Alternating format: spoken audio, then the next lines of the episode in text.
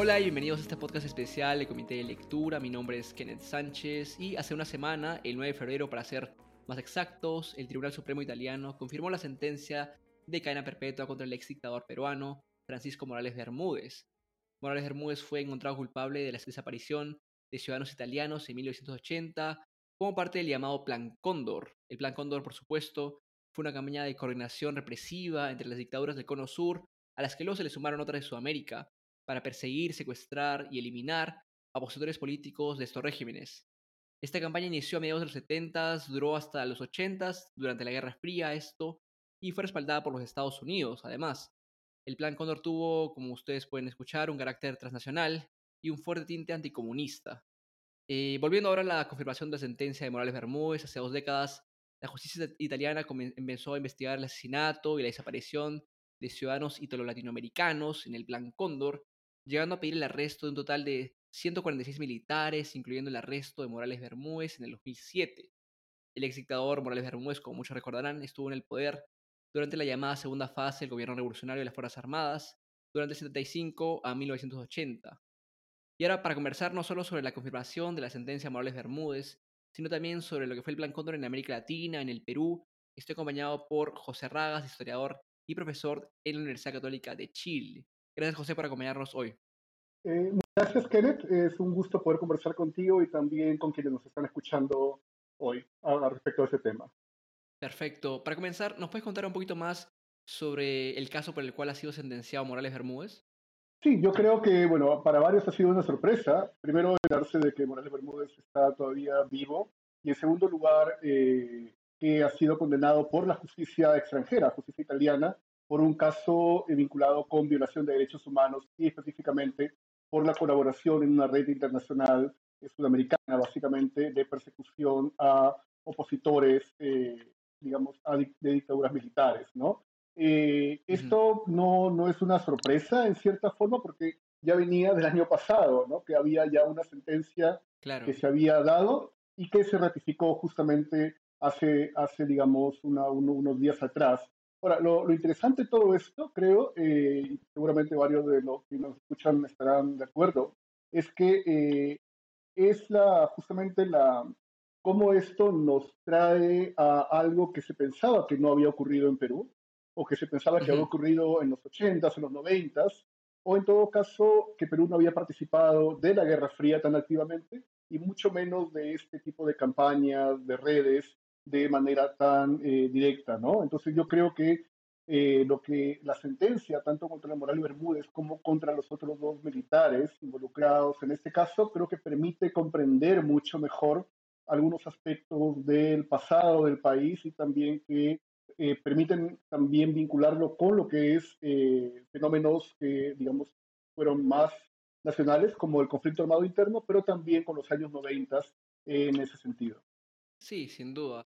Y como mencionaste, resulta curioso, aunque no sorprendente, que la justicia haya llegado en tribunales italianos y no haya habido ninguna sentencia hasta ahora contra Bermúdez por el plan contra nuestro país. Recuerdo que en el 2015 se abrió un proceso contra él por este caso, específicamente por los secuestros de opositores políticos como Javier Descanseco, el ex parlamentario. Eh, es una sorpresa, que no, no es una sorpresa, pero es curioso que nunca se haya dado una sentencia contra Bermúdez en nuestro país, ¿no es así? No, definitivamente, lo, cual, digamos, no sorprende, si uno, si uno mira cómo, cómo ha actuado la justicia y cómo ha actuado también cierta clase política blindando a esta serie de líderes, no solamente ni siquiera condenándolos, sino también permitiéndolos que firmen declaraciones o invitándolos a programas de televisión y de radio también. Eh, digamos, uno puede ver que hay una cierta complicidad, ¿no? En todo el sentido de la palabra, con ese tipo de acciones y de, eh, digamos, y de, hechos. Ahora, eh, dentro de eso definitivamente creo que esto amerita una, un reexamen mucho más cuidadoso de lo que significó también la segunda fase del gobierno militar, que también estuvo en la polémica hace unos meses, cuando uno de los exministros eh, dijo precisamente que, que, la violencia no había comenzado en los 80, sino que se había, había ido mucho antes, en los 70, básicamente, ¿no? Entonces, eh, obviamente hay, digamos, que ser más cuidadosos con los términos de las palabras, pero uno puede entender cómo, digamos, eh, en los 80 no es que comienza algo de cero, sino que obviamente adquiere un matiz diferente, un mucho más violento de, carácter casi irracional, pero eh, hay que comprender esto como una serie, digamos, de elementos que vienen desde muy atrás en este tipo de conflicto entre bandos irreconciliables como eran los, digamos, militares contra la izquierda o el comunismo en ese momento. Sí, justo eso me ha hecho pensar en el artículo de eh, Cecilia Méndez, si no me equivoco, en, eh, sobre terrorismo, que es muy bueno, en el que habla de la historia larga, ¿no? De la violencia en nuestro país. Pero ahora hablando un poquito más sobre el Plan Cóndor, mencionaste que inicialmente el Perú no formó parte de este, pero luego pasó a tener una participación esporádica, como dice el informe de UNESCO titulado Operación Cóndor 40 años después. ¿A qué se debió este involucramiento tardío y cuál fue el nivel de involucramiento del Perú en este plan? ¿Cuál fue su rol? ¿Cómo, cómo fue eso?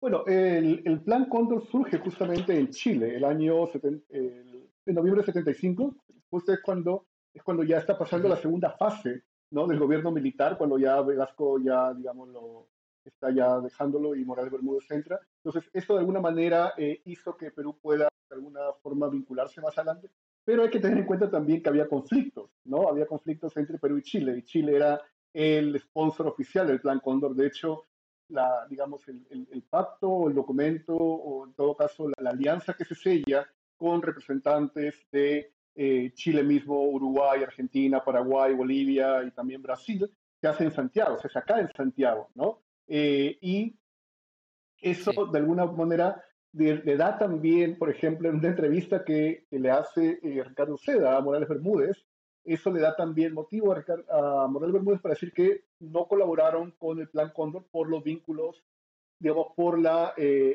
enemistad que tenía Perú-Chile justamente a poco, a poco de cumplirse 100 años de la Guerra del Pacífico, ¿no?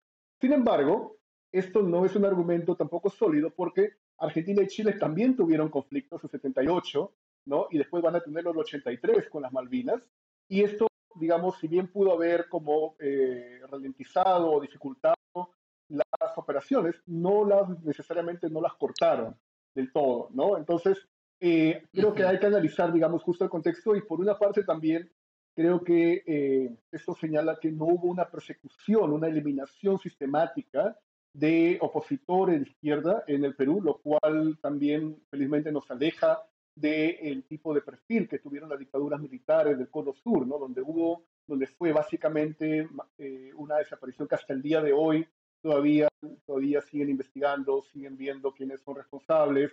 Eh, de hecho, por ejemplo, el, el, corto eh, Bestia, que ha sido nominado por, para Chile como al, al Oscar por mejor cortometraje, es justamente una, eh, una, una, evocación de lo que pasó en esos años de dictadura militar, de torturas y también de eliminación de opositores. ¿no? Entonces, el caso peruano difiere de esto, pero también hubo una comunicación y hubo también una colaboración, si bien no activa como los miembros fundadores, pero en todo caso también hay que esperar a los años 90 para ver algo como un rezago, digamos, de ese tipo de prácticas y de eh, operativo de eliminación de, opositores en los primeros años del gobierno fujimorista.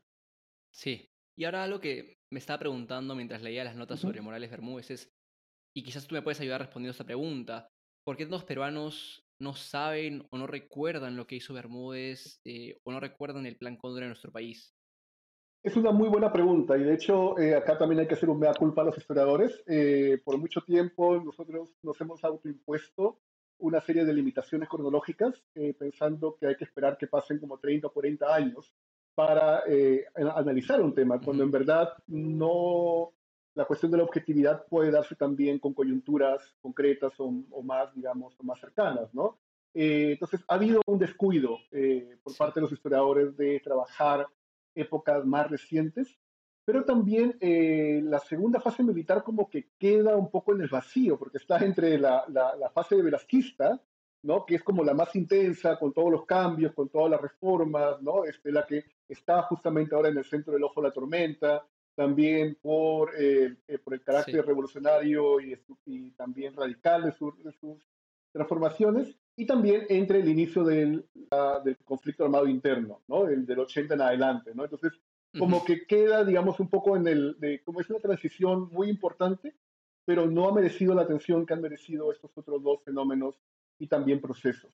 Sí, y algo que también te quería preguntar, que es mucho más actual, es una pregunta que que, me, que siempre me hago cuando veo estos comunicados, ¿no? Y me da mucha curiosidad saber eh, lo que vas a responder, es qué nos dice de los militares peruanos en retiro y de sectores de la ultraderecha que siempre firmen cartas, entre comillas, por la democracia o, de nuevo, entre comillas, en contra del comunismo y que estas cartas lleven la firma de un ex dictador como Morales Bermúdez, que ha sido sentenciado por a cadena perpetua por desaparición de, de, personas.